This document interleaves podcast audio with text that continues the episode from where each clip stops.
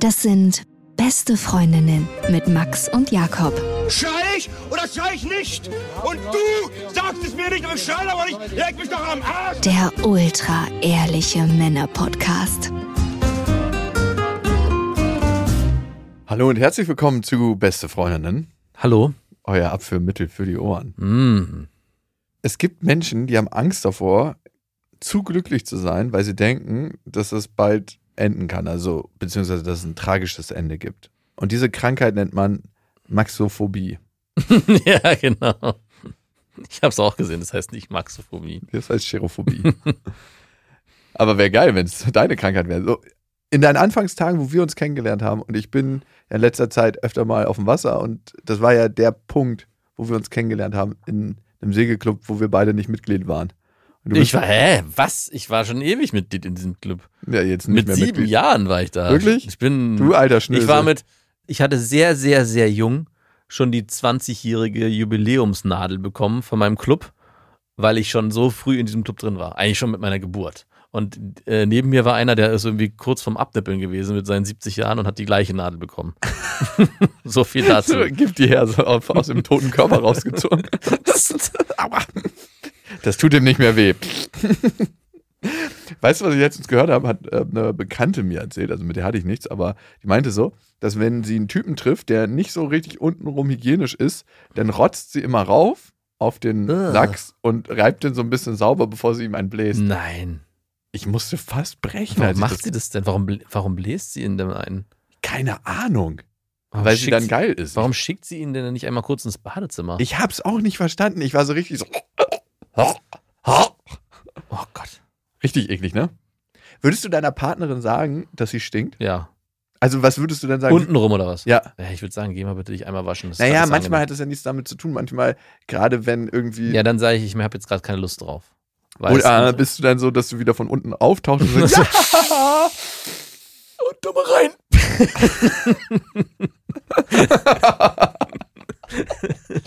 Nein. Okay. Ich finde immer, dass man es ansprechen kann, auf beiden Seiten, so dass es anders heute ist. anders. Ja, besser oder schlechter, das kommt ja auf denjenigen an. Also man muss sich ja eigentlich immer nur seinen eigenen Geruch an, angucken, wollte ich gerade sagen. Ja. Äh, riechen. So, und es gibt manchmal Tage, wo man sagt, hm, heute nicht. Und dann gibt es Tage, ist ganz okay. Ja, wirklich? Merkst du bei dir große Also Unterschiede? alleine schon beim Wasserlassen, könnte man ja schon sagen. Also Da merkt man es ja auch, dass der Urin manchmal anders riecht. Klassischer Fall Spargel. Ja, oder es gibt auch, glaube ich, was habe ich letztens gegessen, das war auch irgendwie sehr penetrant. Genauso ist es da auch so, dass es manchmal schon. Ist aber komisch, nee. Also das kenne ich ehrlich gesagt So, nicht. bei dir ist immer der gleiche Geschmack. Immer neutral, leicht fluffig im Abgang. Also A, trinke ich sehr wenig von meiner eigenen Pinkel. Also ich trinke nicht meinen Urin regelmäßig in großen Bechern und Abständen. Ja.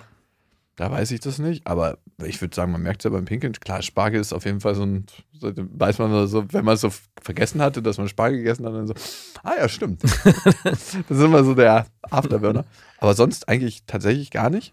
Aber wir sind auch so eine richtig großen, nicht neutrale Familie, aber selbst mein Vater, wenn er so richtig lange joggen war und dann wiederkommt, ich konnte noch nie feststellen, dass der nach Schweiß riecht. Also es ist so wie so eine ganze Familie, die nicht nach Schweiß riecht. Angenehm. Es ist super krass. Oder konntest du das bei meinem Eltern? Ich meine, Nee, ich habe deinen El- Vater zwar noch nicht so oft schwitzend im Bett erlebt, aber komisch. Also Also, ich- ist ganz, ganz komisch. Es ist mir schon f- sehr früh aufgefallen. Also es haben manche und manche haben es halt nicht. Aber gut. bist du jemand, der selber dann auch weniger stinkt und schweißt? Ja, auf jeden Fall. Ist es so, dass du eher auf geruchsintensive Frauen stehst oder eher auf neutrale? Also, was meine Frage. Ob ich das ausgleichen möchte, selbst, ja, also und generell, ob das vielleicht so ist, dass man sagt, Menschen, die nicht so sehr selber einen eigenen Geruch haben, suchen sich eher Leute, die sehr riechen. ich bin jetzt auch kein Wattebär, dass ich gar keinen Eigengeruch habe, aber halt nicht so einen starken. Nee, ich, wie mag ich das? Also eine Frau, die ich richtig gerne mag, rieche ich auch in der Regel gerne, aber ich könnte auch mir vorstellen, dass es biologisch so ist. Ich mag sie richtig gerne, weil ich sie gerne rieche. Also das ist so ein Henne-Ei-Phänomen. Was ist erst da? Rieche ich sie gerne, weil ich sie mag oder mag ich sie gerne, weil ich sie gut riechen kann? Zuerst ist der Geruch da. Ich denke auch. Und tatsächlich, also nicht stark, aber wenn eine Frau dann so ein bisschen nach Schweiß riecht unter den Arm, finde ich das richtig geil. Also nicht so richtig, wo du dir denkst, oh, Also g- ganz leichten Eigengeruch mag ich schon gerne. Hm. Weil sonst riecht eine Frau einfach nur wie so ein Neutrum und dann ist sie auswechselbar. Kam Und- schon mal eine Frau zu dir und sagt, boah, du stinkst heute? Ist das Mhm. schon mal vorgekommen? Mhm. Okay. Warte mal, ich müsste mal in meiner Zeit zurückgehen. Also, ich würde schon sagen, wenn ich so ein richtig heftiges Training hatte und ein T-Shirt anhatte, was ich das zweite Mal beim Training anhatte, dann, dann könnte das schon vorkommen. Aber sonst. Also, frischer Schweiß riecht jetzt ja auch nicht so krass. Nur in alten T-Shirts. Hm. Frischer Schweiß in alten T-Shirts, das könnte so ein Tourname sein. Oh ja. Frischer Schweiß in alten T-Shirts. Volume Das 16. könnte auch ein Albumname sein. Ja. Von Fettes Brot. Oh ja, ja, das sind so, yo, yo, yo. Wir führen gar kein Rapperleben mehr, aber. Übrigens, die besten Geschichten fangen immer mit übrigens an. Hm, Übrigens. Nein, ich habe letztens mit der verheirateten Frau mal gesprochen. Ah, Komisch, ne? dich getroffen. Nein, gesprochen. Ihr seid ja jetzt nur noch befreundet, das heißt, ihr könnt euch zwanglos treffen und es Ja, das passiert nichts. stimmt, könnten wir, aber wir haben nur gesprochen. Mhm. Und Steht jetzt kein äh, zwangloses Date mehr aus und es wäre halt kein Date mehr. Also mit der verheirateten Frau, mit der ich geschlafen habe. Wir reden über dieselbe, ne? mhm. Und ich hatte ja so ein schlechtes Gewissen und so, bla bla bla. Letzten Endes hat sie mir jetzt gesagt, rate mal was, Dass sie sich von ihrem Freund getrennt hat. Mann. nein, dass es wieder besser läuft. Ach, Also- Dass es wieder richtig gut ist und dass die Erfahrung mit mir ihr aufgezeigt hat, was sie an ihrem Mann hat. das ist ein schönes Kompliment. Ich so, danke, danke für gar nichts. Will man das hören? Nein, ne? nee, aber eigentlich ist es, äh, würde ich sie da eher verurteilen und nicht dich. Wieso? Naja, was ist denn das zu sagen? Ich musste erst die Erfahrung machen, um dann festzustellen, was ich an dem Typen habe. Aber wie niederschmetternd ist das bitte für mich, dass sie mir sagt so, dank der Erfahrung mit dir konnte ich wieder sehen, was ich an meinem Mann habe, weil Ja. die so verdammt schlecht war. Aber ja, gut, beziehst du es jetzt aufs, auf den Sex oder auf was? Nö, da hat sie gesagt, dass er gut war. Ja, genau. Aber vielleicht war das auch nur ein Flop. Also vielleicht hat sie mir das auch nur gesagt. Ey, welche Frau sagt einem Mann auch ehrlich so, das war richtig mies, das habe ich einmal gehört. Ja, von einer aber Frau. hat sie jetzt gesagt, das war so, ja, war okay? Oder habt ihr überhaupt darüber Nee, geredet? sie meinte, es war richtig geil. Ja, dann wird es zumindest gut gewesen sein. Dann nicht richtig schlecht. ja. ich habe jetzt auch in letzter Zeit selten das, also ich frage jetzt auch nicht nach Feedback, aber Nee. ich habe mal in meiner, das hatte ich dir ja schon mal erzählt, in meiner Anfangszeit mal gefragt und die Frau meinte einfach, das war schlecht. Hm. Und meine ersten Male Sex waren auch unterirdisch schlecht, wirklich unterirdisch. Also nicht, weil es kurz war, sondern einfach, weil ich so richtig wie so jemand, der so lernt, einen Golfabschlag zu machen, gar nicht wusste, was zu tun ist. Es ist auch ein- eine sehr komische Eigenschaft, wenn man zugeben kann, ich bin ein Naturtalent und hab gleich beim ersten Mal bin ich richtig gut im Bett. Mm, Meinst du, es gibt Menschen, die so von ein, also es gibt ja auch Menschen, die, weiß nicht, Tennis spielen, Fußball spielen und gleich, wenn du den Oder Ball gut tanzen können sofort. sofort, du musst es eigentlich auch im Bett geben. Gleich Klar, beim gibt- ersten Mal. ich glaube, es gibt Menschen, die sich richtig gut fallen und einlassen können. Und eigentlich ist das ja das Geheimnis für gut im Bett sein, finde ich. Neben dem mechanischen Ablauf, der auch nicht zu verachten ist und wichtig ist. Ja, auch. Also wenn du da so, ich meine jetzt wirklich von Naturtalent, der kann sich einfach richtig gut bewegen und gleich beim ersten Mal hat alles gestimmt. Boah, ich finde, Der Einschlagwinkel, der Austrittswinkel, die Beckenhaltung. ich weiß, was du meinst. Ich weiß, was du meinst. Puh. Ja, das gibt's safe. Aber du beziehst sozusagen jetzt die Situation, dass sie sagt, ja, jetzt läuft sie da besser auf dich. Also ich bin eher der Meinung, Sie die- meinte, die Erfahrung hat ihr das aufgezeigt, was sie hat. ja, und damit ist eigentlich bist nicht du der Böse in dem ganzen Spiel, sondern sie. Wie auch immer, aber es läuft ja wieder. Genau. Das finde ich ist das einzig Das hättest Wichtige. du auch ohne dich haben können. Meinst du? Also ich möchte jetzt nicht so alle verheirateten Frauen, ich kann euch helfen in eurer unglücklichen Ehe, sondern ich finde es schon schön irgendwie, dass es wenigstens eine gute Sache hat, das Ganze. Also klar, die ganze Begegnung und so war auch schon gut, ne? Keine Frage, aber ich habe schon mit meinem Gewissen zu kämpfen gehabt über die letzten Jahre. Also immer mal wieder. Genau. Doch, es kam immer mal wieder auf. So, wenn ich so gerade in dem Moment, wo ich jemanden moralisch verurteilen wollte, dachte ich mir so, halt, Jakob, da war noch was. Das solltest du in deine Verurteilung mit einbeziehen. Hm. ja, man ist ja super schnell darin, oder ich bin manchmal super schnell darin zu sagen, so, Alter, was geht denn bei dir? Und dann denke ich mir so, was geht denn bei dir selber? es ist immer Ja. viel, viel leichter, Allerdings. auf andere zu gucken und zu sagen, so nicht, du bist schlecht. Ja, aber du bist selber auch schlecht dann. Verurteilung, ey, das ist ja auch so ein krasses Ding, ne? Mit andere Menschen zu verurteilen für das, was sie tun. Das ist so leicht. Mhm. Und Und das ist so der schnellste Weg, aber es ist eigentlich auch der allerhässlichste Weg. Es ist immer der allerhässlichste Weg. Den, äh, ja. Wo wir bei Verurteilungen sind, wie findest du das, wenn Frauen so eine Kissenrampe aufbauen? Es gibt ja so Frauen, die haben so eine Tagesdecke über ihrem Bett und dann haben die hinten am Kopf da so ganz, ganz viele Kissen drapiert. So. ja. Wo, wenn man entweder mit der Frau Sex hat oder schlafen will dort, wie so aufrecht, wie jemand, der nicht liegen darf, schläft oder so aufrecht sitzend im Schlaf. Ja, furchtbar. Es gibt eigentlich nichts, was mich wütender macht, als in einem Bett zu schlafen, was so eine Kissenrampe hat. Ach, die sind dann, fliegen dann nicht raus, die Kissen? Ich habe am Anfang manchmal gedacht, so als ich noch nicht so viel Erfahrung mit Kissenrampen hatte, Hm. dass das so bleibt, weil sonst hätte man ja nächsten Morgen den ganzen Arbeit, diese Stimmt. Kissenrampe wieder Wäre zu total aufzubauen. mühselig. Aber natürlich schmeißen die meisten die raus. Aber was bringt das denn? Sieht das gemütlich aus? Weil wenn ich so eine Kissenrampe sehe, denke ich sofort so an Nackenschmerzen, an schlechte Positionen beim Sex, an überall, an einfach zu viel. Ah, wobei man diese Kissen natürlich wunderbar nehmen kann, um sie unter das Becken der Frau zu legen. Ja, aber genau eins reicht dafür. Also ja genau. Das, braucht ihr keine das ist Kissen, aber durchgesifft. Die Das wird aus, Beckenrampe. wird aus der Schublade so rausgezogen. Das ist mein, Mhm. Ja, nee, brauchst du eben nicht. Ist genauso wie Kissen, die f- zu sehr gefüllt sind. Oh ja. Da kriege ich auch Zorn. Ich schlafe mittlerweile ohne Kissen seit einem Wie Jahr. bitte? Komplett ohne. Du bist ein Krieger. Mhm. So, Sparta! kann ich nur empfehlen. Ich bin. Fühlt man sich da irgendwie männlicher? Mhm. Ist das so das Kaltduschen für Anfänger? Ja, es ist auf jeden Fall das Kaltduschen für Anfänger. Ich bin Rückenschläfer und deswegen ist es super angenehm. Für einen Seitenschläfer ist es scheiße, Hm, okay. Ich, weil man ja das Kissen so braucht, aber auf dem Rücken ist es eigentlich super angenehm. ich bin beides: Mhm. Bauch, Rücken und Seitenschläfer. Bauch. Ich hasse Leute, die auf dem Bauch schlafen. Ich habe eine Also hast du so eine innige Menschen- Abneigung, eine tiefe Abneigung für Menschen, die auf dem Bauch schlafen. Aber du wusstest das von mir bisher nicht. Nee, wusste ich auch nicht. Ändert das jetzt was an deinem Gefühl zu mir? mein, nee, weil meine Frau ist ja auch Bauchschläferin. So halb. Ja, so, Mhm. die ist immer in so einer Fötusstellung, ne? Genau. Und so eine, Und schon geht's los, der Quickie. auf geht's. Hast du auch so Lust wie ich? Du bist ganz feucht. Übrigens ist mir was aufgefallen in meinem Datingverhalten über die letzten Jahre. Bitte. Ich stumpf mich selber ab. Ich habe mich über ganz, ganz viele Jahre selber unberührbar gemacht. Weißt du, wie ich das gemacht habe? Ist mir letztens erst aufgefallen bei einer Freundin. Bitte. Warst du mit der zusammen? Mhm. Das ist eine gute Freundin von mir und sie meint immer, wenn sie im Date ist und richtig abgedroschen wirken will, dann fragt sie sich, was würde Jakob jetzt tun? die hat das, aua, das tut weh. Das, sie hat es wirklich ernst gemeint. Ich konnte in dem Moment gar nichts sagen, aber sie hat es wirklich ernst gemeint. Und mir ist aufgefallen, wie ich mich die letzten Jahre unberührbar gemacht habe. Achso, und das Ziel deiner Freundin war, sich unberührbar zu machen. Ja, weil sie nicht Oh. Das mehr. heißt, sie war in einer, Be in einer Affäre oder in einer Beziehung, die gerade im Anfang war und wollte aber dann noch nicht zu viel von sich geben und hat sich gedacht, okay, was kann ich tun? wir hatten Mein Lehrer, Guru. Wie macht man sich unberührbar? Gibt es da so einen direkten kurzen Draht zu dir, wo man fragen kann oder ist es einfach, hat sie das erspürt und erfüllt? Naja, sie hat sich mein Leben angeguckt.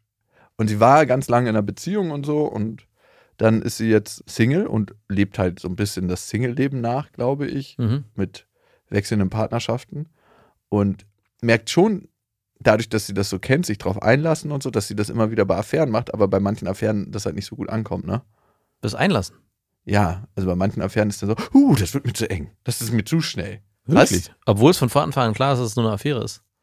Oder ja, ist es nicht klar für Ja, sie? es ist nicht A, nicht immer gleich klar und Ah, okay. B, kannst du ja trotzdem, wenn du darin nicht geübt bist, das nicht gleich blockieren, dass du Gefühle hast. Und willst du das blockieren? Also ist das eine schöne Eigenschaft, deine Gefühle blockieren zu können? Nee. Eigentlich ist das was sehr Hässliches. Ich habe es Ja. gar nicht gemerkt, dass ich das all die Jahre gemacht habe. Also Nicht. Haben wir nicht seit vier Jahren den Podcast oder sieben Jahren? Das hast du in der ganzen Zeit nicht gemerkt. aber wie aktiv ich das auch betrieben habe. Okay. Ich meine, die Antwort ist super simpel, ne? In dem Moment, also für mich ist es jedenfalls so, wo ich mir so Auffangnetze aus anderen Frauen baue, Mhm. auf die ich immer wieder zurückfallen Halten die kann. sich dann gegenseitig so fest? Das ist einem- wie so ein, so ein Trapez, so ein Ne- Netz, was eigentlich zu klein ist. Ich falle da rein und dann stolper ich wieder mit gedrosselter Geschwindigkeit ins nächste Netz, falle ich dann. Naja, ich und verstehe. aus dem falle ich wieder raus und dann falle ich ins nächste Netz. Und ich bin so seit, ja, vielleicht seit einem Jahrzehnt jetzt am Fallen. und dann weil- führst du eine Beziehung und die Beziehung ist eigentlich nur das Hochklettern, Ah. um wieder aufs Trapez zu steigen. Und wieder runterzufallen. Aber die Netze werden währenddessen schon wieder aufgehängt. Na klar. Nee, also das Mal, wo ich meine Netze alle abgeschnitten habe, war in der Zeit mit meiner Ex-Freundin. Ja. Und ich merke, wie krass anfällig ich für Verletzungen dann werde. Also so wie, es ist wie so im Kind, was man die Stützräder abnimmt. Und wie ich dann mein kleines Fahrrad fahre durch den Großstadtdschungel und überall sind hupende Autos. Es fühlt sich richtig unsicher an. Komisch, das, ne? Das lebst du gerade. Vielleicht. Mhm. Und ich habe mich all die Jahre unberührbar gemacht, so mit der ganzen Art, wie ich gedatet habe und parallel gedatet und bloß nie irgendwie Einsamkeit spüren. Klar, ab und zu mal selbstgewählte Einsamkeit, ne? Keine Frage. Ich habe es jetzt auch schon mal ein paar Monate. Ein Jahr, Allein über aus- ein Jahr ausgehalten. Ja, das war in der Trennungsphase mit meiner Ja, Ex-Freundin. gut, aber ihr habt euch ja nicht ein Jahr lang getrennt. Das war ein ziemlich langer Trennungsprozess, aber doch, wir haben uns lange getrennt. Und ich war auch da so abgefuckt und fertig, dass ich gar nicht Bock hatte auf Frauen. Also Wie da kam das eigentlich? Wie erinnerst du dich noch an das erste Mal, als du dann wieder angefangen hast zu daten? ja, erinnere ich mich noch sehr gut dran. Was war der Grund, warum es dann auf einmal wieder ging? Wie was was ga- es sind ja war der Impuls, dass ihr Ich habe die Frau gesehen und ich fand sie einfach mal so ah. ultra geil. Also wirklich, das war eine super, super schöne Frau. Mhm. Und es war so, Alter, wenn ich jetzt, das, es ist so, als ob du surfen lernen willst und es war das perfekte Wellen-Setup, was reinkam. Ja, Und du sagst, ah, das Wasser ist mir aber einen halben Grad zu kalt. okay. Und ich wusste, wenn ich jetzt, dann lerne ich niemals wieder laufen. und genau, dann hat sich das ergeben. Dann ha- sind wir was trinken gegangen und ähm, hatten auch am ersten Abend gar nichts miteinander. Und am zweiten oder dritten Abend, und es war auch richtig gut. Und es war so ein bisschen wie eine F- Befreiung. Also aus all dem, was vorher auf meinen Schultern war. Und warum will ich unberührbar sein? Weil ich mich, glaube ich, ganz oft so eigentlich viel zu unsicher und weich fühle. Und deswegen fahre ich meinen, oder habe ich lange, mein Netz gesponnen. Kennst du das nicht? Das, du hast es gar nicht gehabt, ne? Das bewundere ich immer bei dir, dass vielleicht im ersten Augenblick wirkst du viel zurückhaltender als ich und trotzdem bist du derjenige, der viel mehr in sich ruht und bestimmte Verhaltensweisen gar nicht an den Tag legen muss. Ja, nee. Ich überlege gerade, wie es bei mir war, welches Auffangnetz ich hatte. Also, ich glaube, bei mir war es schon immer so, dass ich das Auffangnetz eher in einer Frau gesucht habe, wenn man davon sprechen kann. Aber ich glaube nicht. Ich weiß nicht, ob das ein Auffangnetz war. Wir müssen auch nicht immer nur negative Bilder malen. Ich kann mich auch einfach nur auf die Frau eingelassen haben und es war nicht irgendwie ein Mechanismus für irgendwas. Oder? Darf das auch sein? Das darf auch sein, 100 Prozent. Aber ich bin mir nicht ganz sicher, ob es vielleicht auch eine Form, weiß ich nicht, des Selbstschutzes war oder zumindest eine Unsicherheit verbergen, indem man sagt, okay, jetzt habe ich die, jetzt bin ich ja erstmal sicher im Hafen, einigermaßen zumindest, und muss mich nicht mehr auf die Suche begeben. So. Mhm. Ein Phänomen, das da vielleicht mit zusammenhängt, und ich weiß nicht, wie die Verbindung ist, über das wir heute reden wollen, ist hilfebedürftige Frauen. Und mir ist es neulich mal wieder aufgefallen, dass mein Vater auch krass darauf anspringt und dass ich auch darauf anspringe. Auf Frauen, die in Anführungsstrichen hilfebedürftig sind. Es gibt ja so Frauen, ne? Ich war letztens auf dem Job und du warst ja auch mit dabei. Mhm. Und da war eine Maskenbildnerin. Und als sie uns so fertig gemacht hat, warum auch immer, weil wir Masken tragen, ist es eigentlich nicht notwendig, sind wir so ins Gespräch gekommen. Stimmt, eigentlich. da hat ihr das Kinn so ein bisschen gemacht. Und wir sind so ins Gespräch gekommen. auch nur bei dir. Auch nur bei mir. Bei mir hieß es, ah, nee, nee, ist nicht Du notwendig. trägst auch mehr Bart als Ja, ich. das war jetzt im Nachhinein, war das das Argument.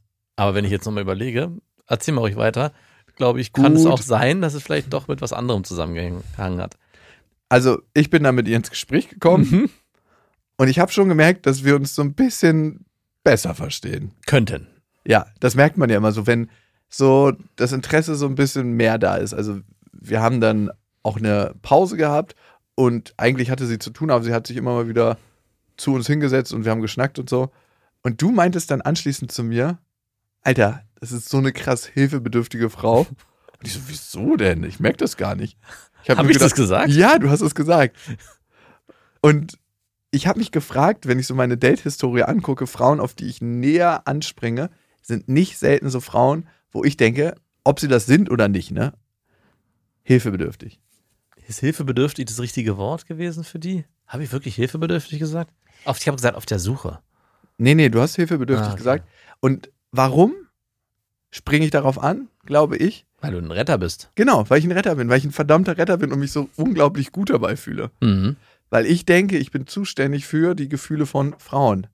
Und bei einer Frau, die meine Hilfe gebrauchen kann, fühle ich mich richtig gut, weil ich mich dann stark fühle und als Held. Und ich kann ihre Gefühle beeinflussen. Ein Stück weit. In dem Moment, wo du ihr hilfst und sagst, ah, ich mach das schon. Stimmt. Dann wird aus dem traurigen, kleinen, unscheinbaren Nichts auf jemand ein, eine fröhliche, strahlende Person. Und es ist scheinbar sicher für mich, weil Natürlich. eine hilfebedürftige Frau ist ja auch ein Stück weit in der Abhängigkeit. Um- Und wird auch immer mehr in die Abhängigkeit geraten mit dir. Ja. Es wird ja nicht besser. Also es, das Leben verändert sich ja erstmal gar nicht, sondern es wird nur mit dir besser. Und deswegen sucht sie dann auch mehr und mehr die Nähe zu dir. Halt dort ist das, das ist wie so ein, eine Pflanze, die sich zum Licht hinräkelt. Keine Sorge, ich kann dir helfen. Hier halte ich fest. Das ist ganz weich. Keine Sorge, der wird noch hart. ja, komisch ist das, ne? Und rat mal, mit welcher Frau ich das erste Mal dieses Muster gelebt habe? Na, mit deiner Mutter wahrscheinlich. Tu nicht so gelangweilt. Können wir deine Mutter mal hier aus dem Podcast langsam raushalten? Ja, aber es ist so. Ich äh, fühle mich einfach und ich, ey, es ist ein verdammter lebenslanger Prozess und es ist ein lebenslanger Prozess für jeden Mann. Mich hat letztens eine Frau gefragt, ah, warum will der denn keine Beziehung? Das ist ihm alles so schwer. Und ich so, der Hauptgrund, warum er keine Beziehung möchte mit dir, ist nicht, weil er dich nicht gut findet, sondern weil er denkt, dass er für deine Gefühle verantwortlich ist. Das ist wirklich der Hauptgrund bei Männern, warum sie Angst haben, eine Beziehung einzugehen. Und weil sie einfach nicht auf die Frau stehen. Vielleicht auch das, Aber weil die Brüste zu klein sind. äh, nein. ich stehe auf kleine Brüste. Achso, ja, Entschuldigung. Du nicht, ne? Mittlerweile ne, ist alles gut. so einer, der. Ah, so, dein Vater hat mal gesagt, alle Frauen sind schön. Ich würde mich gern diesem. ich kann nur nicht mit allen schlafen. ja, genau. Hey, dein Vater ist wirklich, Ey, als ich das gehört habe, ich hatte nämlich so ein als, verdammter Heuchler. Ah, genau, als wir letztens die Folge aufgenommen haben äh, mit der äh, Freundin deines Vaters, musste ich mich nämlich an diesen Satz erinnern, als er hier mal saß. Ich verstehe das nicht, wie ihr immer so reden könnt. Alle Frauen sind schön. Ich so, hm, alles klar. Ja, es sind auch alle Frauen. ja, schön, sind sie ja auch. Aber Aber nicht jeder kann die Schönheit von allen Frauen wertschätzen. Da brauchst ganz besondere Konnoisseure. auch alle Männer sind schön. ja, alle Männer sind auch schön. Ja, alle Menschen sind schön. Aber Schönheit liegt nun mal im Auge des Betrachters. Und jeder betrachtet anders. Aber nochmal zurück zu diesem Druckgefühl, was manche Männer kriegen, wenn sie in Beziehung mit einer Frau sind, weil sie denken, sie sind für die Gefühle verantwortlich. Ey, und das kenne ich von mir. Es ist nicht einfach, sich davon zu befreien, beziehungsweise nicht das auf seine Stimmung überschlagen zu lassen. Kannst du das? Naja, Moment mal, es ist ja auch äh, erstmal auch was, kann ja auch was sehr Schönes sein, für die Gefühle der Frau verantwortlich zu sein.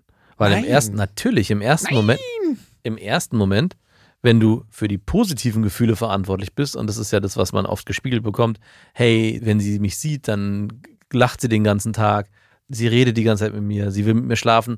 Anscheinend löse ich ja was Positives in ihr aus und bin demnach auch verantwortlich für die Gefühle dieser Frau. So, und das schlägt sich dann aber, kann sich aber umschlagen in, hey, ich bin auch verantwortlich für die negativen Gefühle und das will ich aber nicht. Und deswegen versuche ich ganz viel dafür zu tun, diese Gefühle nicht zu erzeugen. Und dann macht man sich zum Verantwortlichen auch der Gefühlen. Und das ist sehr schwierig. Also diesen Punkt dann abzupassen und sozusagen, hey, ich möchte nur das Positive und das Negative blende ich aus. Das geht aber eben nicht. Nein, das geht leider nicht. In dem Moment, wo du Gefühle erzeugst, wirst du ziemlich sicher ein größeres Spektrum erzeugen. Also, ich habe es jetzt erst am Wochenende gemerkt.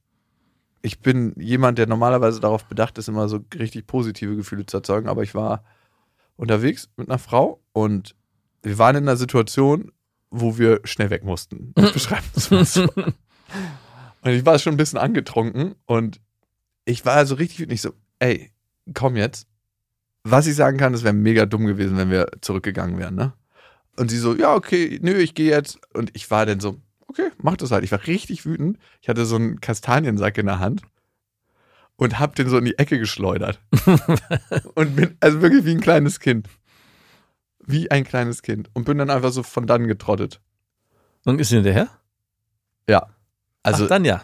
sie hat, hat mich dann nach ein paar Metern eingefangen, aber ich wäre wahrscheinlich auch zurückgegangen, weil ich mir in dem Moment schon, als ich so weggetrottet bin, gedacht habe, wie albern ist das bitte? Was machst du hier?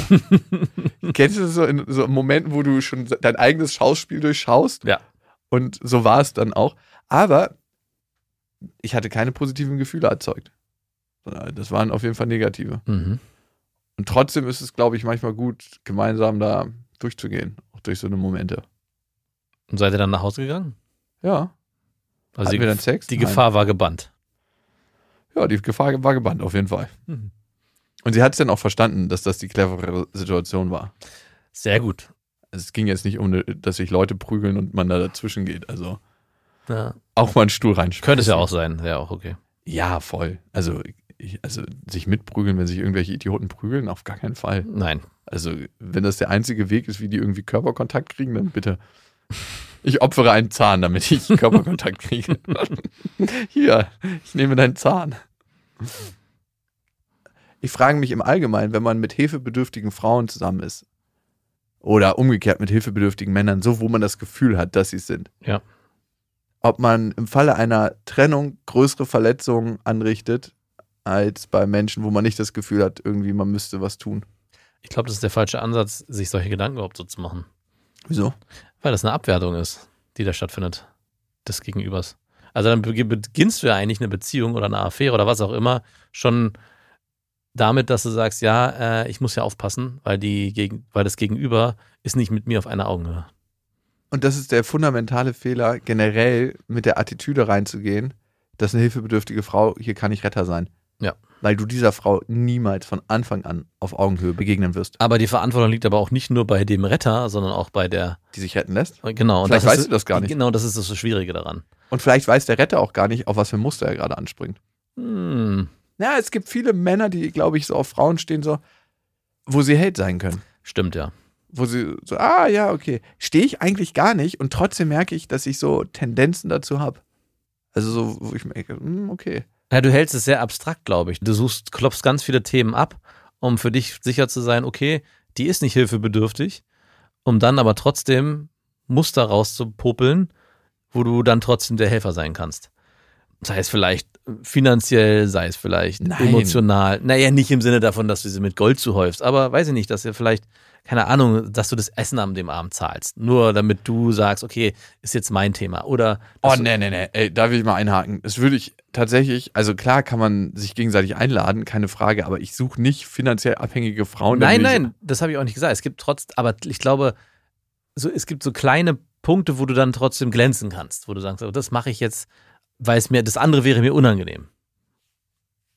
Verstehst du? Also wenn in dem Moment, wo du jemanden, du sagst ja selber jetzt zum Beispiel Zahlen, wenn jemand für dich zahlt, das ist für dich extrem, findest du, möchtest du nicht.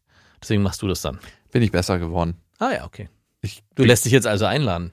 Ja, ich begebe mich bewusst. Das ist ja eh, wenn du dir meine Lebensreise anguckst und worum es geht, bei mir auch in ganz, ganz vielen beruflichen Umfeldern, ist zu gucken, wann ist mir was sehr, sehr peinlich und wo habe ich richtig Scham. Also dieses Gefühl von Scham, das ist ja so eins der schrecklichsten Gefühle.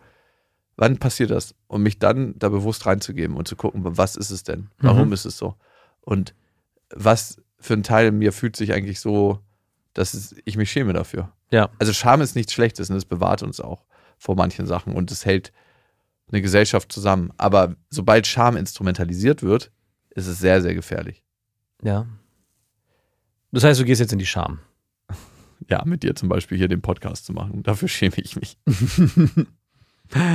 Naja, also ich meine, ich mache das äh, im Prinzip mit dem Beginn unserer ersten Tour musste ich mich immer damit auseinandersetzen. Es war jedes Mal ein riesen krasser Kampf und wird es auch wieder werden, auf Tour auf die Bühne zu gehen, weil es so krass schambesetzt ist. Wann hast du dich das letzte Mal richtig geschämt? So richtig übel, Also, oder beziehungsweise ein bisschen. so ein bisschen. Hm. Gab es so Momente in der Schule, wo du dich mal geschämt hast? Ja, es gab ganz viele Momente, wenn ich ganz weit zurückgehe, ja, aber ich erinnere mich an nichts Konkretes, aber es gab ganz viele Sachen, wo ich mich geschämt habe. Aber wirklich die Bühnensituationen sind so die, wo ich mich komischerweise auch geschämt habe, für, weil ich so denke, so, oh ey, äh, jetzt l- lässt du dich hier, jetzt hören dir hier Leute zu und jetzt gucken dich Leute an Ist äh, doch alles gar nicht so wichtig, was lass, ich mache. Genau, lass es doch bitte, also bitte lass es keinen anderen sehen, der mich kennt, sonst würde ich mich schämen dafür. Total pervers irgendwie. Aber das war bestimmt, äh, das war das, das Schlimmste bisher. In den letzten zehn Jahren. Wirklich? Hm? Ey, das hast du mich aber nicht so richtig spüren lassen. Also du hast es immer wieder gesagt, aber entweder waren die anderen Schammomente nicht so groß oder nee, das waren die größten Schammomente. ich habe zwei Schammomente, an die ich mich jetzt gerade konkret erinnere. Einer ist schon ein bisschen länger her. Da war so eine Party-Crowd und ich kam später dazu. Und diese Party-Crowd war schon richtig in Stimmung und hat so richtig abgedanced, aber so richtig ausgelassen. Mhm. Und ich kam dann so dazu und dachte mir so, es gibt jetzt zwei Möglichkeiten. Entweder bist du der Trottel, der am Rand steht und ich wollte nicht so am Rand stehen und der Trottel sein, weil da war auch eine Frau, mit der ich was zu tun hatte. Ja. Und wie blöd ist es dann, wenn du der Trottel bist und am Rand stehst und nicht tanzt? Oder du begibst dich mit in diese Partycrowd und feierst auch richtig krass mit. Ja. Und die waren halt alle schon richtig auf Pegel und ich war so mit dem Auto da und wollte auch nichts trinken, hatte ich auch keinen Bock zu. Und war so, oh Gott, nein, jetzt musst du da reingehen. Das ist so wie richtig in kaltes Wasser springen und so richtig ausgelassen mitfeiern. Und jede Bewegung in meinem Körper hat sich einfach so fremd angefühlt. Und ich habe mich so bei jeder Bewegung beobachtet und gedacht, das fällt auf, dass du keinen Bock grad hast. Wuhu! und das war mir nicht nur in dem Moment unglaublich peinlich, sondern schon davor, weil ich wusste, dieser Moment wird auf mich zukommen. Und ich war auch richtig schamvoll danach. Und hat es mit der Frau geklappt? Ja, Ah, sehr gut. es ist nicht aufgeflogen. Sehr gut. Und das andere, was richtig schamvoll war, ich habe am Wochenende wollte meine Mutter, dass wir als Familie mal wieder reden. Gibt es wirklich so ein, wird es so einberufen? Ja, selten, aber es gibt es. Ne? So, Cool. hey, wir müssen mal wieder reden. Finde ich gut. Und mein Vater aus seinen spirituellen Sessions hat dann gesagt, okay, wir ziehen uns für anderthalb Stunden zurück mit einem Wecker, mit so einer Stoppuhr war das auch, Ja. hat äh, sich gefühlt als Moderator, dass er das Ganze jetzt leitet. Es gab einen Redestab in Form eines Kochlöffels. Natürlich. Das sind ja richtig alte pädagogische Methoden, die der da auspackt. Das war so Da war lustig. letztens irgend so ein Erzieher bei seinem Seminar. Und dann saßen wir alle auf so Meditationskissen im Kreis. Und dann so erstmal, lasst uns erstmal zwei Minuten in Stille sitzen, bevor wir hier los. Nein, ernsthaft. Und mir war es die ganze Zeit so unangenehm. Und irgendwie war es auch so, irgendwie schon ganz lustig, dass wir das als Familie machen. Ja, auf jeden Fall. Und dann gab es so ein Check-in, dass jeder so zwei Minuten erzählen kann, wo er gerade gefühlsmäßig ist. Eine emotionale Vorstellungsrunde. Okay, nennt so eine emotionale Vorstellungsrunde. Und dann konnte halt jeder mal, sobald er den Redestab hatte, erzählen, was ihm gerade so auf dem Herzen liegt und wie er meint, dass er die Beziehungsdynamik verbessern kann. Hast, was hast du gesagt? Ja, also du, das war so ein altes Thema mit meiner Mutter und mir. Also hast du so ein Schema F-Programm da abgezogen. Nee, nee, nee. Ich habe ihr, also ich habe ihr Sachen gesagt, die ich normalerweise nie mit ihr bespreche. Also ich kann dir erstmal sagen, was sie zu mir gesagt hat. Und meins war ein bisschen eine Antwort auf das, was sie gesagt hat. Sie meinte so, dass ich nichts mit ihr teile, mein Privatleben, Mhm. und dass ich manchmal sehr verschlossen wirke und ein bisschen auf dem Sprung. Mhm. Und dass sie sich halt mehr wünscht, dass ich sie auch als ernsthafte Gesprächspartnerin sehe. Dass ich mir auch mehr von ihr helfen lasse. Mhm. Weil ich lasse mir eigentlich nicht von ihr helfen. Mhm. Aber ich lasse mir auch von nicht so vielen Menschen helfen. Nee. Lass ich mir von dir helfen? Ja, Ja. auch ganz easy.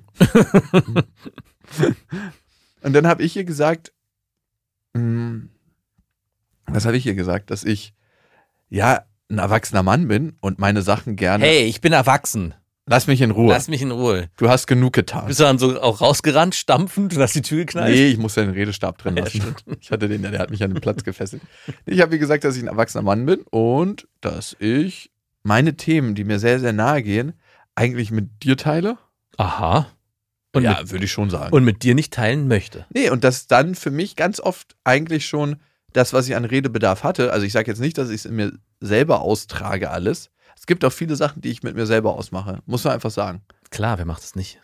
Ist auch vielleicht wichtig, Sachen in, mit sich selber austragen zu können. Nicht immer irgendwie so, oh Gott, das kann ich nicht. Ich muss, weil, was ist, wenn man niemanden hat? Aber ich habe das Gefühl, ein paar Sachen kann ich in mir selber austragen und wenn es zu heftig wird für mich, dann denke ich einfach, ja, dann komme ich zu dir. Ich habe ja noch ein paar andere Freunde, wie du vielleicht weißt. Mit denen bespreche ich das denn und fühle mich da eigentlich schon ganz gut versorgt, sodass ich gar nicht mehr das Bedürfnis habe, wenn ich zum Beispiel irgendwie Stress mit einer Frau habe, wenn ich Stress mit meiner Ex-Beziehung habe, zu ihr kommen zu müssen und zu sagen, hey Mama, lass uns da mal drüber reden. War das früher aber so? ich glaube, es gab eine Zeit, gerade als ich in der Pubertät war und vielleicht noch davor, dass ich sehr, sehr intensive und enge Gespräche mit ihr hatte. Aber jetzt nicht mehr in den letzten zehn Jahren. Mhm. Ich Nee. dachte. Ich glaube, im Verhältnis haben wir wahrscheinlich intimere und engere Gespräche als 95 Prozent der Menschen Mhm. zu ihren Eltern. Aber es ist trotzdem nicht das, was sie sich wünscht. Aber ich bin auch nicht für die Wünsche meiner Wie Mutter. wollte ich zu gerade stellen. sagen? Es ist ein bisschen. Also eigentlich ist, ist es ja einerseits ganz schön, andererseits ist es ja aber von dir auch selbst gewählt, zu entscheiden, wem öffne ich mich. Und jemanden vor sich zu haben, der dann eine Erwartungshaltung hat, zu sagen, hey, ich würde gern, dass du dir mehr von dir mitteilst. Ich meine, wenn du es machen wollen würdest, würdest du es ja machen. Und da du es nicht machst, hast du dich ja aktiv anders entschieden. Genau. Hast du das auch so dann Ja, ich, zurückgegeben? das habe ich kommuniziert und ich habe aber auch ehrlicherweise sagen müssen, dass so ein ganz kleiner Anteil dessen, dass ich nicht mit ihr so intim rede, daraus resultiert, dass ich auf manchen Ebenen ihr einfach nicht vertraue. Hm. Die Kompetenz, dass sie äh, mich richtig beraten kann. Und aber auch Vertrauen im Sinne von,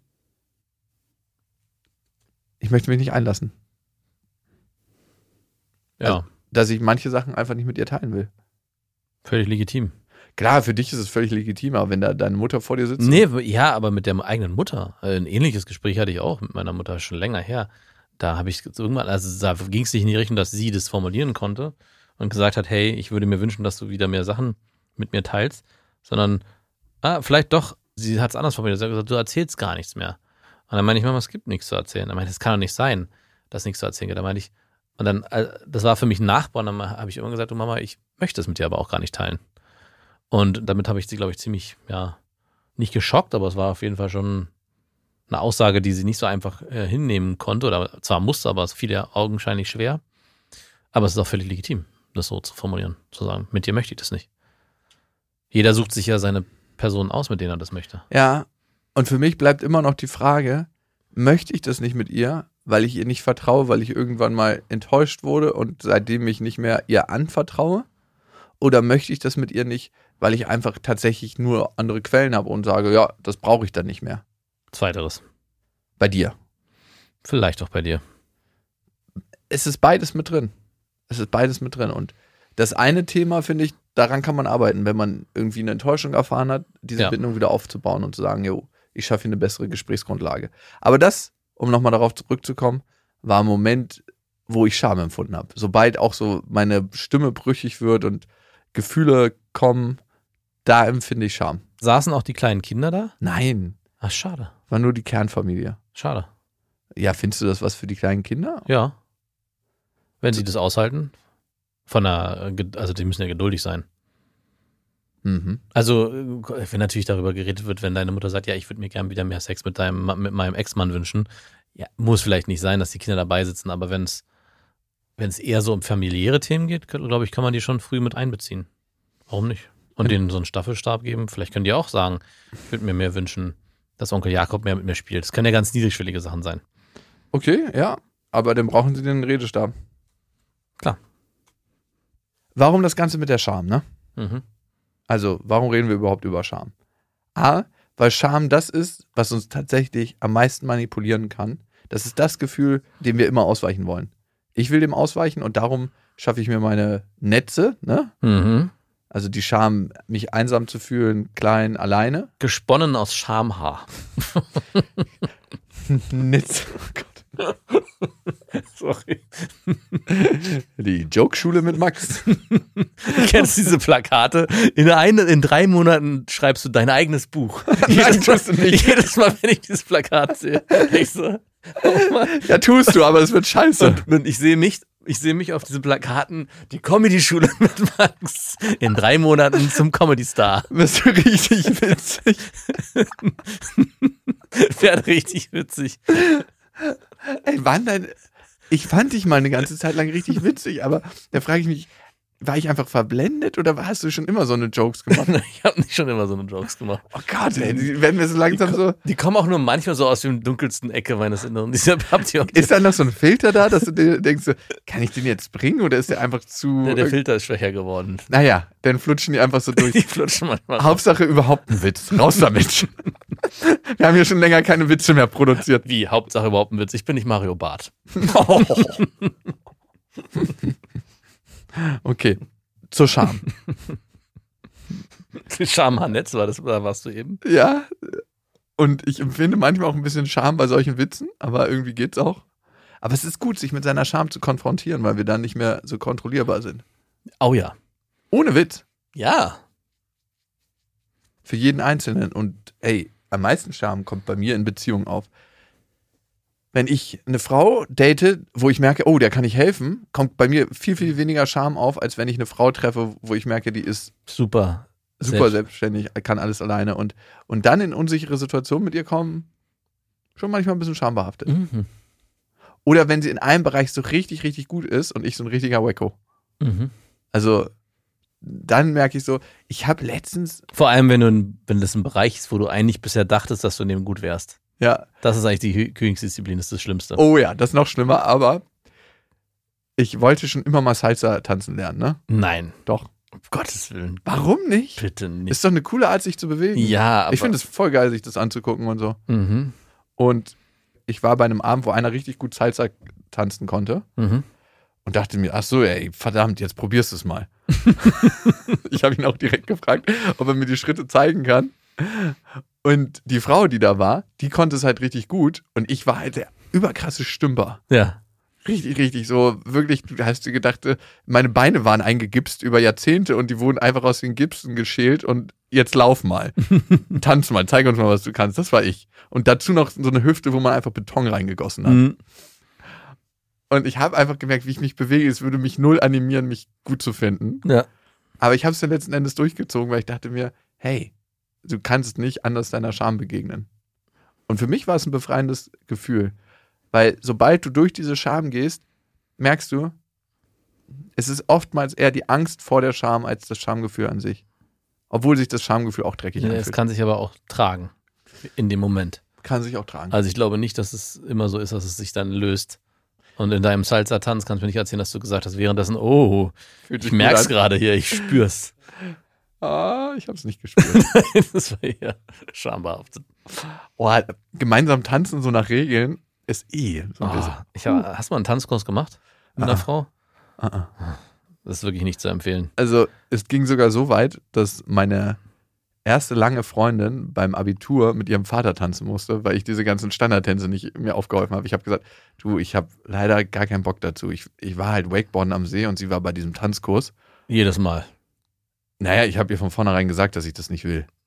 Ich bereue es ein bisschen. Also, nee, ich finde es jetzt auch gut, gut Wakeboard fahren zu können. Aber ich würde auch, wenn ich einen Knopf drücken könnte und diese ganzen Tänze einfach richtig gut drauf hätte, Ja. der Knopf wäre mir bestimmt 50.000 Euro wert. Ui. Echt, ja? So alle Tänze, so einfach so richtig turniermäßig tanzen zu können. Wow. Dir gar nicht, ne? Mhm. Wie viel wäre es dir wert? 5 Euro? Hm, 1000. Ich würde es so als Skillset mitnehmen. Wenn ich dafür 1000 Euro zahlen muss, ist das okay. ist wie ein Führerschein. Da Welchen zahlt man auch Knopf würdest 1000 du bei dir programmieren? Also, f- was wäre dein wichtigster Knopf? Also Sprachen, klar, ne? dass du fließend zum Beispiel Spanisch sprichst oder Ja. Französisch. Ähm, pff, Dass ich, äh, dass ich könnte von jetzt auf gleich ein Instrument Ah, oh, gut, gut, guter Knopf. äh, und singen. Beides zusammen. Also, Also- ohne, dass ich dafür mich anstrengen muss. Ich kann nee, nee, du einfach. kannst es einfach. Ja, du musst es auch nicht trainieren. Instrument und, und, und, ja, und auch, singen. auch wäre mir auch sehr viel wert. Ja. Kampfsport irgendein? Ja, Kampfsport auch. Ja, was würdest du nehmen? Ähm, Judo. Ja. nee. Judo ist für mich immer der Antikampfsport. Ich würde, ähm, Verdammt, er hat keine Sachen an, wo ich ihn greifen kann. Ich kann ihn nicht werfen. Das ist Judo. Kampfsport, ich wüsste gar nicht, wenn. Ich glaube, ich würde gern. Ich kann nicht mit dir kämpfen, du hast deinen Judo-Anzug nicht an. Stimmt. Ich glaube, ich würde Boxen nehmen. Ah, also ich kann dir nur sagen, also ein guter Boxer ist einem halbwegs guten Kickboxer krass unterlegen. Ja, gut, dann Kickboxen. Also, Muay also- Thai oder sowas. Ja, irgendwie, aber ich will nicht irgendwie Leute werfen und Also kein durch die Brazilian Gegend Jiu-Jitsu. springen und mich drehkicken und so. Na, Ich will nach da- vorn- Ja, okay, in, äh, ich meine jetzt aber so, so Karate-Kick-mäßig, so mit doppelter Schraube und dann, ich meine, es ist Kickboxen in gewisser Form auch. Also ich würde Oberkörper kämpfen können Und die Beine dürfen auch mitmachen. Die dürfen ab und zu mal so laschen ja, vorne. aber drin. nicht nur so rein Turnierboxsport, das wäre mir zu langweilig. Also eher so ein Straßenkampf. Straßenkampf ist einfach nur dreckig. ja, ich weiß. Da brauchst du richtig viele Instrumente, so Flaschen, dreckige Flaschen und Müllreste und irgendwas, was du werfen kannst. Nee, aber eigentlich will ich keinen Kampfsport. Nee. Ich habe ja lange Kampfsport gemacht und für mich war es so, es ist geil, weil du dich einfach unglaublich gut in deinem Körper fühlst. Hm. Aber für mich, nur ganz persönlich, verändert sich so ein bisschen die Perspektive auf die Welt. In dem Moment, wo du so Tanzunterricht nimmst, Dann denkst du auf der Straße nicht, hm, ich könnte den mir, ich kann, meinst du, ich schaff den noch, sondern du denkst dir auf der Straße, ah, ob wir mit dem ob der auch eine Betonhüfte hat, so wie ich. Und so Kampfsport ist schon so, okay, wie bewegt er sich? Wäre er ein guter Kämpfer? Weil da einfach dein Fokus drauf ist. Ah, okay. Das habe ich zumindest für mich gemerkt. Und das mit der Betonhüfte und ob du jetzt jeden als Tänzer erkennst auf der Straße, kann ich natürlich noch nicht sagen, aber der Tag wird kommen. Doch, ich glaube schon. Ich hatte einen äh, Kollegen, äh, der ähm, mal, als ich noch einen Nebenjob hatte, in so einem Fitnessstudio gearbeitet hat. und Der war Profitänzer, Mhm. jahrelang. Wow. Und äh, allein schon, wie der sich bewegt hat. Das hat auch ganz viel für den Gang gemacht, so wie der gelaufen ist. Der ist jetzt nicht So leichtfüßig immer? Genau, so leichtfüßig und hatte ein unglaublich gutes Körpergefühl. Der hat auch immer die Einweisung mit den Frauen, die wollten immer ihn als Einweiser haben, weil er natürlich ohne, und das fand ich immer sehr faszinierend, ohne irgendwie sie zu bedrängen, trotzdem Nähe aufbauen konnte körperlich, die äh, trotzdem eine sehr gesunde Distanz hatte. Es war, also als würde der auch so tanzen. Also es hatte was sehr Erotisches, ohne es irgendwie anrüchig zu- werden zu lassen. Es war, und auch mit Männern hat er keinen Unterschied gemacht. Dü, dü, dü, dü, dü, dü. Ich habe übrigens einen Kumpel, der ist jetzt lange in Südamerika gewesen und da auch Tanzlehrer. Und ich habe ihn letztens gefragt, ob er es mir beibringen kann. Und er so, ja, gar kein Problem. Ich komme bei dir vorbei. Macht mir jetzt auch nichts, ein bisschen die Frau zu sein. Und der ist so ein riesengroßer Schrank, der war jahrelang Türsteher. Das ist, kommt übrigens auch aus dem Kampfsport und der ist Nice. jetzt komplett aufs Tanzen. Das liegt übergegangen. auch gar nicht so weit voneinander entfernt. Natürlich nicht, weil du, ich habe ja, also ich habe auch viele Jahre gerungen Mhm. und auch Ringen ist, wenn du es gut machst mit jemandem, eine Art Tanz, aber es soll auch bei diesem Tanz immer einen Verlierer geben. Das ist der Unterschied in dem Tanz. genau. Ja. Also es ist komisch. Ja, ja. Es ist, glaube ich, für mich tatsächlich mehr Tanzen jetzt mittlerweile als Kampfsport. Aber das wäre auch ein Knopf auf jeden Fall, den ich drücken würde. Tanzen. Tanzen. Und egal, wo ihr gerade seid, ob ihr durchs Leben tanzt oder euren Fokus auf den Kampfsport habt, Bis dahin, wir wünschen euch was. Das waren Beste Freundinnen mit Max und Jakob. Jetzt auf iTunes, Spotify, Soundcloud, Deezer, YouTube und in deinen schmutzigen Gedanken.